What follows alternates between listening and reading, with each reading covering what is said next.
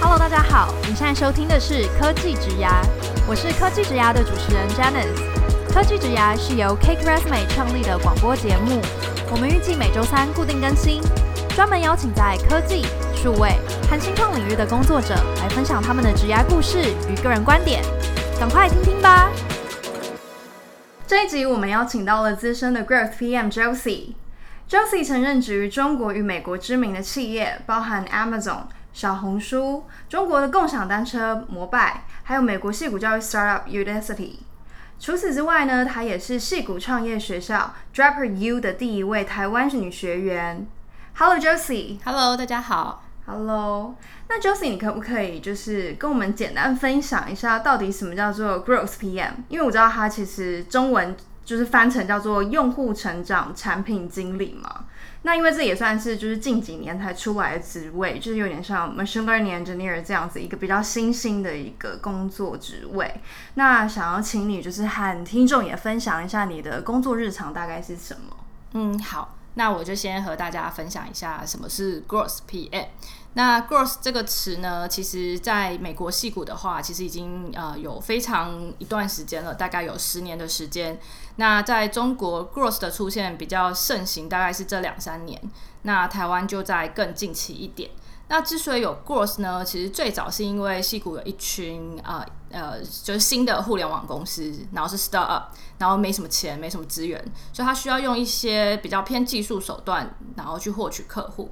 那后来在中国这个东西的盛起，是因为整个流量变贵，那大家一样要获客，那为了用比较低的 ROI，所以开始盛行 growth 的思维。那有了 growth 的思维之后呢，就会需要一些跟 growth 相关的 function。那 Gross PM 也是在这样的环境下诞生。那 Gross PM 呢，它和呃传统的 PM 有什么样的区别？那因为过去 PM 通常就会 focus 在 product feature 跟 user 身上，所以呃传统在做一个 product 的时候，它呃会有一个呃比较长期的 roadmap，然后逐步的把每一个 feature 做出来。那其实 function 的 PM 也会去看一些数据，只是说 Gross 比 function 的 PM 更着重在一些跟业务指标强相关的呃目的上。那比如说 function 的 PM 他也会看数，但他更多看的是比较局部的，可能就是这个 function 本身不管上线或上线后，呃一些相关的指标。但是 Gross PM 呢，它多数情况下会跟呃业务指标强挂钩，可能呃业务指标那边可能想要达到某一个目标。那他会为了完成那个目标去思考说，那身为 PM，你可以去呃改动什么样的产品功能，然后去达到那个业务目标。那比较常见的 Growth PM 呢，一般来说会跟啊、Marketing Team 的人有比较强相关的合作，但也不局限于此，因为有时候可能是呃业务现在的状态，他想要提升某一个指标，他可能要动的功能可能是产品本身的一些 feature，跟 Marketing 也不一定有强相关。那这些其实都算是在 Growth 的范畴，那 Growth PM 的日常做什么？那其实他呃在谈到日常做什么之前，它其实跟公司的组织架构也有一些关系。那比较常见的分法会依照用户的状态去做区分，比如说呃用户拉新这一块、获客这块，那这一块的人大部分就会跟 marketing 有比较强相关的接触。那另外一块呢是比较偏留存、促活，或者是说呃这个用户在平台里面去产生的不同的行为或者是消费，那这些东西可能跟 marketing 就没有那么密切的关系，而是透过像打游击战一样，在不同的目标情况下去改动不同的产品功能，然后去达到那个指标。那回到说，诶，那你的日常呃跟其他方选可能有什么不太一样的工作内容？那我觉得比较强相关应该是看数的几率可能比其他人再更高一点。那呃，你跟其他 PM 的差别，可能其他 PM 会 focus 在某一个 feature 或某一个模块上，所以他会比较专注。那 Gross PM 可能会比较杂，然后很多是碎片型的项目，所以你的日常工作里可能会呃，因为是比较杂跟碎片型的项目，所以你每天可能 focus 的状态不同，你去关心的 feature 也不同。那你日常的工作，呃，会比如说跟 data 的人有密切的关系，然后去看数跟看情况，然后之后会去把这些数去拆解一些问题，然后拆解了一些问题以后呢，你会去呃把这个项目 build 起来。那把这个项目 build 起来以后，你可能会开始是一样跟 PM 一样，你会去写呃 product 的一些 PRD 啊，然后去跟开发开会啊，一样会跑 Scrum，如果公司里有的话，也是一样的模式，对。然后也会跟设计啊、开发去做一些讨论，然后可能跟其他 PM 不同的，就是我刚刚提到有一些项目可能会跟 marketing 有一些关系，因为你可能会有一些不管是外部合作的产品项目，或者是说从外部流量来的产品项目，你想要去做优化，对，所以跟传统 PM 来说，可能跨部门的沟通会更加多一点，在你的日常工作里面。讲，嗯。嗯。那既然就是一个 gross PM，它其实会牵涉到的层面非常广，然后而且它呃要处理的资讯其实变化是非常的快，你没有一个固定的作业流程的话，那呃你的 Stakeholder 又这么多，可能又要跟 Engineer 接触，可能要跟 Marketing，可能要跟 Sales。那我想知道的是，跟一般的呃，就是说传统的呃产品 PM 相比，你在跟这些不同的 stakeholder 工作的时候，会不会遇到什么样的问题？嗯，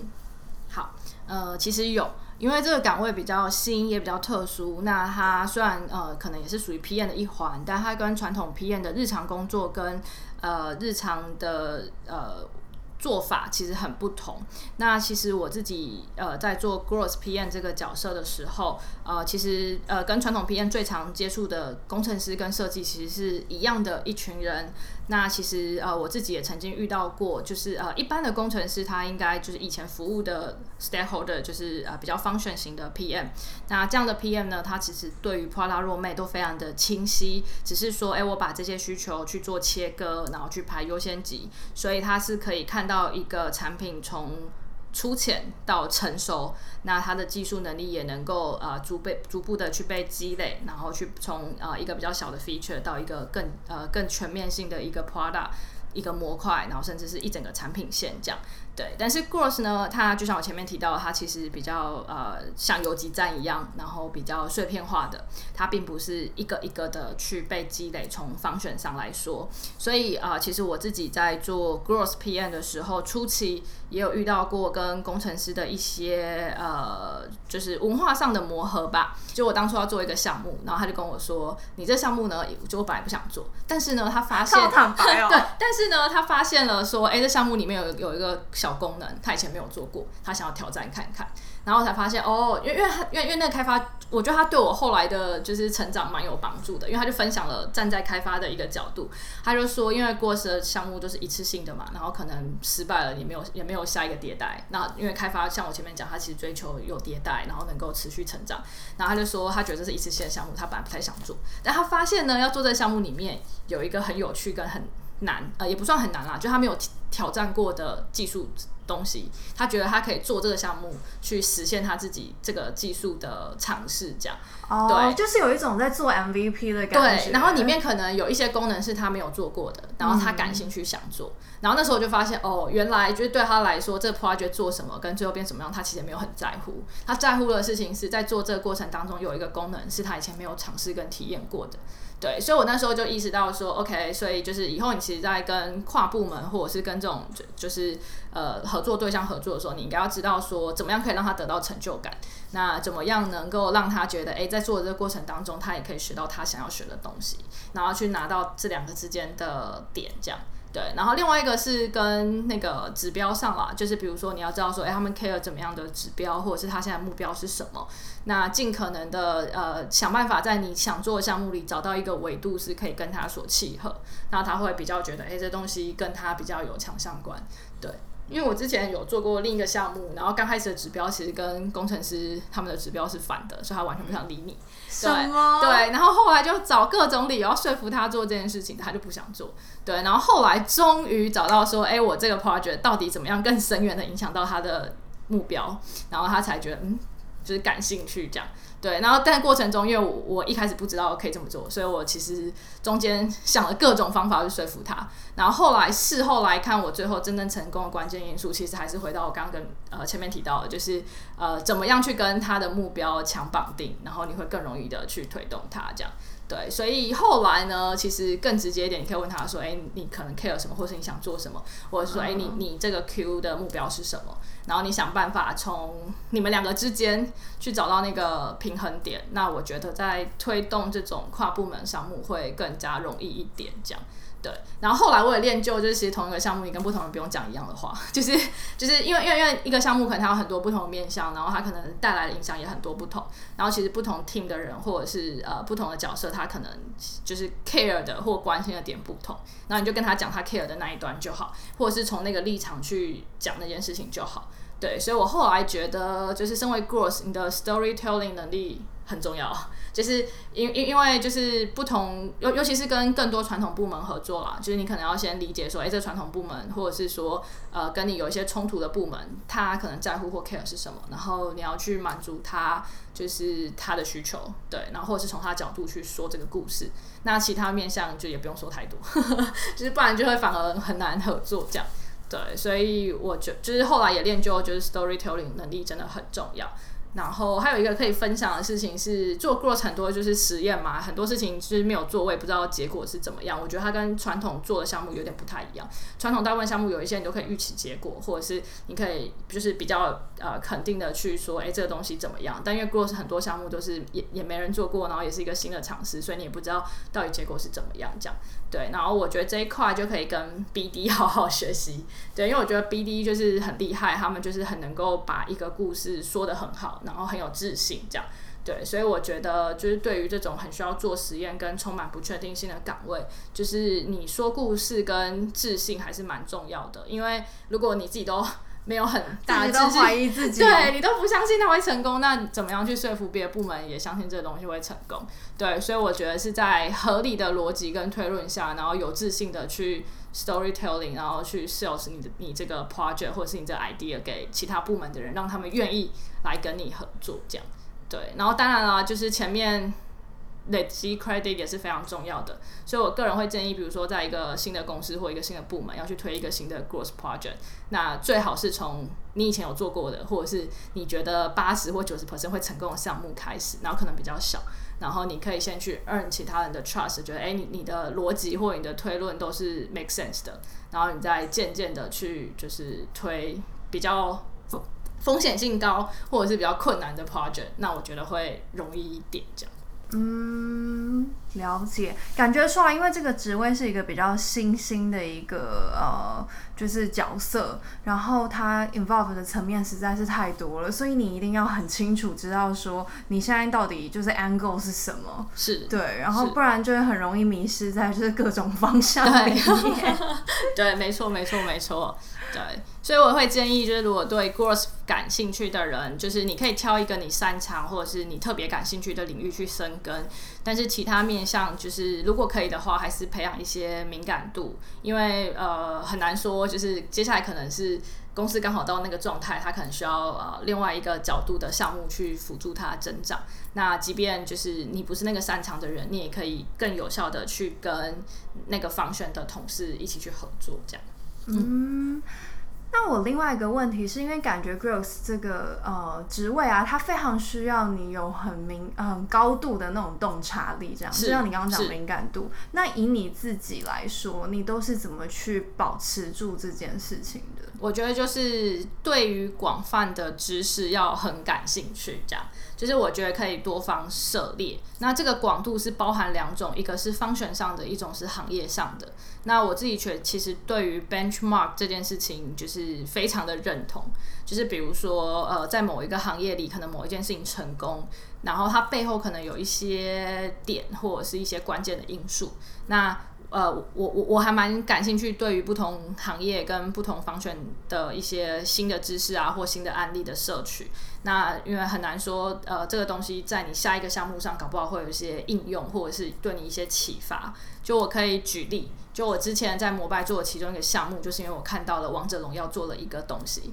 那我后来做的东西，其实跟他呃。不能说完全一样了，但是我的 idea 的启蒙是因为一个游戏的一个机制，对，所以就是游戏跟我那个单车其实一点关系都没有，对，但是我那时候受到，就是因为我刚好看到那个案例，然后我从中间发现，诶，它之所以能够成功，中间有一些元素，那我就是刚好记得这件事情，所以后来做另一个项目的时候，就是截取当初看到的那个案例的那些元素，然后下来去做。然后也包含我在小红书之前做过一个项目的成功，然后我也是被淘宝的另一个项目被启蒙，然后它其实两个之间也没有决然的相关，但就是因为看到淘宝某一个项目很酷，然后去拆解说它背后到底有哪一些元素跟因素，然后把那些元素跟因素种在自己的脑海里，然后下一次你在做另一个 project 的时候，你就刚好哎联想到说哎你可以借鉴一下一些点它成功的点，但是你放到一个可能呃不太一样的项目上。对，但我觉得都很有帮助，所以我会建议，就是如果真的对 growth 有兴趣的人，或者是你在衡量说，哎，自己是不是适合做 growth 或者是 function 的 PM，那如果你本来就是一个喜欢宽广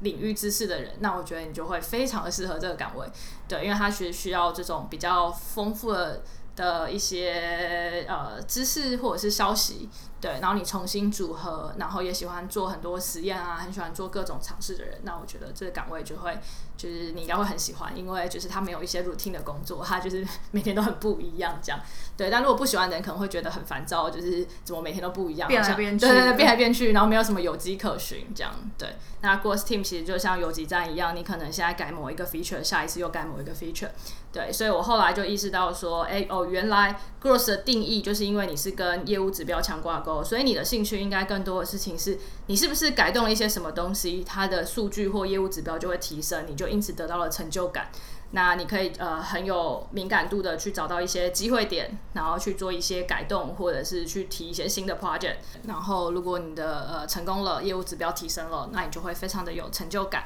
那传统 function 的不管 PM 也好，工程师也好，那他们呃更在乎或者是成就感更来源于他从呃一个小的模块或小的 feature，然后越做越复杂，然后去积累他们的呃一些呃技术跟呃那个 function 的一些 know how。所以啊、我觉得就是也因此知道说，哎，这两个岗位或者是说这两个面向的。PM，然后他所得到跟合作的伙伴所需要面对的是不同的，但是呢，我自己也在这过程当中去寻找说，哎，我即便是做一个 g r o s s 的 project 或者是 g r o s s 的 feature，我能不能让它可以长期？呃，发展。那我后来其实，在小红书呃有做到这样的一件事情。那我那时候就在寻找说，诶，有什么样的机会点，它是可以发展成一个 tool 或者是一个长期可被持续使用的功能。那那时候我提出了呃小程序的这个一个新的 product。那它其实就同时满足了对 Growth 来讲，它是一个 collect list 的工具。那对于一个 product feature 来说，它是一个呃更长期的，它其实。不只是 feature 了，它其实是一个 product，然后它是可以更长期 long term 的去被发展，然后可以增加很多新的功能跟新的 scenario 的。那另一个方面呢，就是刚刚前面其实有提到嘛，其实 growth PM 很多时候都是跟 marketing 有呃很强的合作关系。那我自己也在从单一次的 landing page 或单一次的营销产品，那怎么样让它变成一个模组化，然后可重复的被使用。的一个呃营销的产品，那我觉得就是呃也是可以从呃 growth 的一些特质跟 function PM 的一些特质去找到一个中间点，那这样一来就是可以满足大家的期待，然后同时也可以完成你自己想要达到的业务目标。那呃就是我自己在这当中就是从呃两边的文化差异，然后去找到说哎怎么样更有效率的去做到 growth PM 这样的角色。所以就是呃，如果想给大家建议的话，我会觉得初期你可能也不知道 什么方向或者是什么样的 feature 是有用跟好的。那在初期做实验的时候，其实就很需要所谓的 MVP 的那样的思维跟概念。你应该用一个 MVP 的思维先去试验说，哎，你这个想法。或者是这个 idea 是不是 OK 的？那如果呃这个 idea 或这个思路是 OK 的，那你再慢慢的把这样的东西转化成一个可以长期被重复使用、可以被模组化，不是只是一次性的 project。那这样其实它也可以满足工程师呃或者是你自己也想要去积累一些呃传统 PM 身上有的一些能力。了解。那我个人好奇的是，因为呃，你最一开始做 growth 这件事情是从戏骨开始嘛，然后你也说了 growth 这个 mindset 其实是从戏骨呃十可能十多十年前就开始的一个新的思考策略这样。那呃，在戏骨做 growth，跟在后来你加入了小红书或者说共享单车的摩拜，就是跟在中国做这个 growth，你觉得这两边有因为它的呃？国情还有文化，而让你的工作有什么不一样的地方吗？嗯，有，我觉得还蛮不一样的。那呃，我觉得是跟就是戏骨讲究高科技，然后讲究很 fancy 很厉害的技术有一点点关系。那戏骨通常在做 growth 的时候，基本上都是用技术手段去驱动。那不太就是大家会引以为傲说，哎，我不花钱得到用户。但是在中国很不一样，就是我觉得在中国最初开始定义 growth 的话，还是会偏买量一点。大家想到你做 growth，第一个直觉可能跟买量有关。那这买量大家都会花钱嘛？那它跟传统 marketing 有什么样的不同？那呃，不同的点在于怎么样用高效、用最少的钱去买量。所以就是我觉得两边不太一样的地方，是一个是很讲究技术，然后很追求不花钱为成就感；那另外一边是以花钱为傲，那怎么样把钱花得漂亮，或者是说怎么样用比较少的钱买到更多的用户，就是为追求的目标。对，但是如果说以 Gross PM 这个角色来说的话，呃，我自己觉得有一个是我觉得比较经典，然后也是我自己觉得比较有趣的功能。那比如说像 Referral，最早其实是从呃美国出现，然后那时候其实大家呃因为美国在呃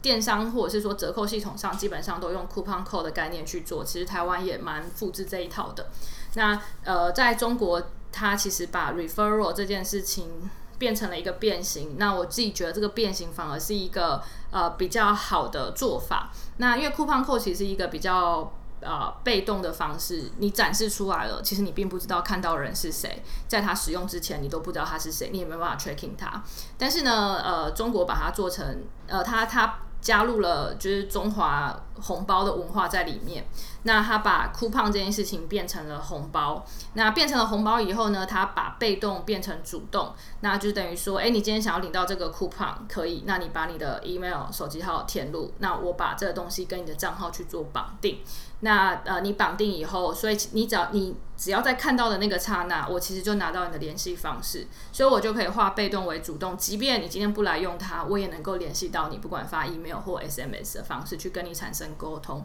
所以这样的好处是一。我可以有效的知道说，哎，我到底把 coupon 曝光给谁？谁到底对这个东西感兴趣？他是不是忘记了？那我有机会去提醒他，因为他如果看到 coupon code 的话，话你并不知道他是谁，他可能真的有兴趣，但他就忘记了，那你也没有机会去提醒他。那呃，中国的这种方式去收集这些呃 email 或手机号的方式，它其实某一种程度也是传统 marketing 的 click leads 的概念。那它其实是可以更有效的去发挥这个 referral 的机制，所以我自己觉得，哎，一样是 referral system。那呃，中国的变形其实是更加有效的。那这样的方式，其实在台湾这个市场也是，我觉得也是非常的受用。那差别可能在于，你会增加了一些呃开发需求，因为 Coupon Code 你只要在一个页面展示，什么时候不用做。那呃，如果要做到像我刚刚说的，把被动化主动，那你可能需要产品跟开发去辅助你。一就是你的 Coupon System 是跟你的账号做绑。定，然后二你要把那个页面做起来，然后可以去收集这个用户的账号，这样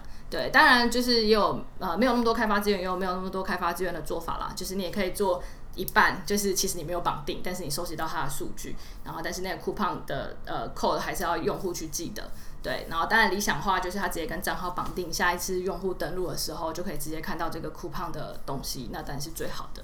嗯，了解。OK。非常感谢 Josie 今天来跟我们很认真的分享他整个 growth 的心路历程。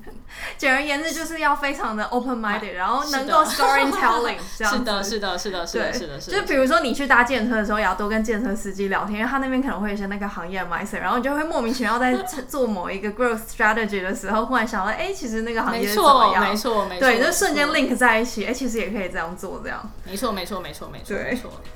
OK，非常谢谢 Josie 今天来。那呃，谢谢大家的收听。接下来，Cake Resume 科技职涯会为大家带来更多有趣的内容。如果你喜欢我们的 Podcast，欢迎订阅、追踪和分享。我是 Janice，大家下次见，Josie，拜拜，拜拜。